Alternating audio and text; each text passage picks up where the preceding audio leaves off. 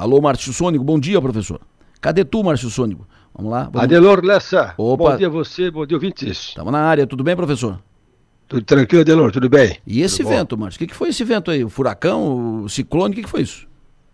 É, na verdade, para quem mora em casa, né? Para quem mora em casa e tem árvore perto, que nem no nosso caso, né? É assustador, né? A madrugada é assustadora, barulhão a noite inteira, caindo galho daqui e dali.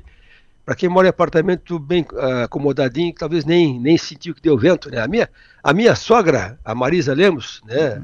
Mãe da minha mulher, no furacão Catarina de 2004, ela morava lá naquele Ipanema ali próximo ao Bistec, Bistequinho. Ela não escutou o furacão passar. Hum porque eu moro no apartamento, bem abrigada, né?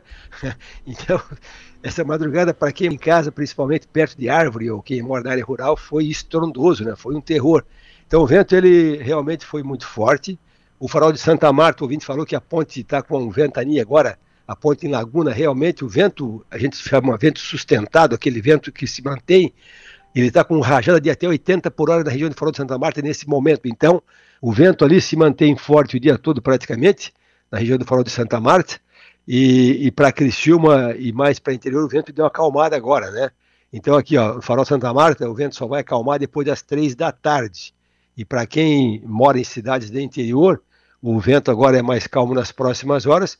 E amanhã sim, amanhã volta a ter vento muito forte, especialmente na praia e também no costão da serra. Então, para quem mora nesse costão, desde Praia Grande até, até Guatá, Lauro Miller, vai ter muito vento da direção oeste, agora um vento, um vento da serra, chegando até 100 por hora entre hoje, final da tarde e noite, até amanhã, meio-dia. Então, para quem mora no costão, vai ter muita, muito problema nessas próximas 24 horas a partir de hoje à noite.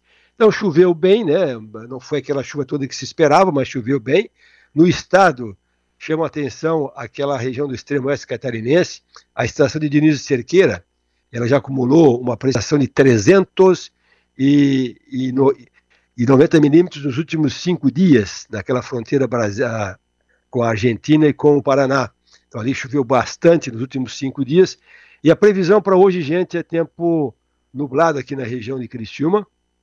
A tendência é que ainda chova hoje, né? A previsão é que chova ainda hoje aqui na região.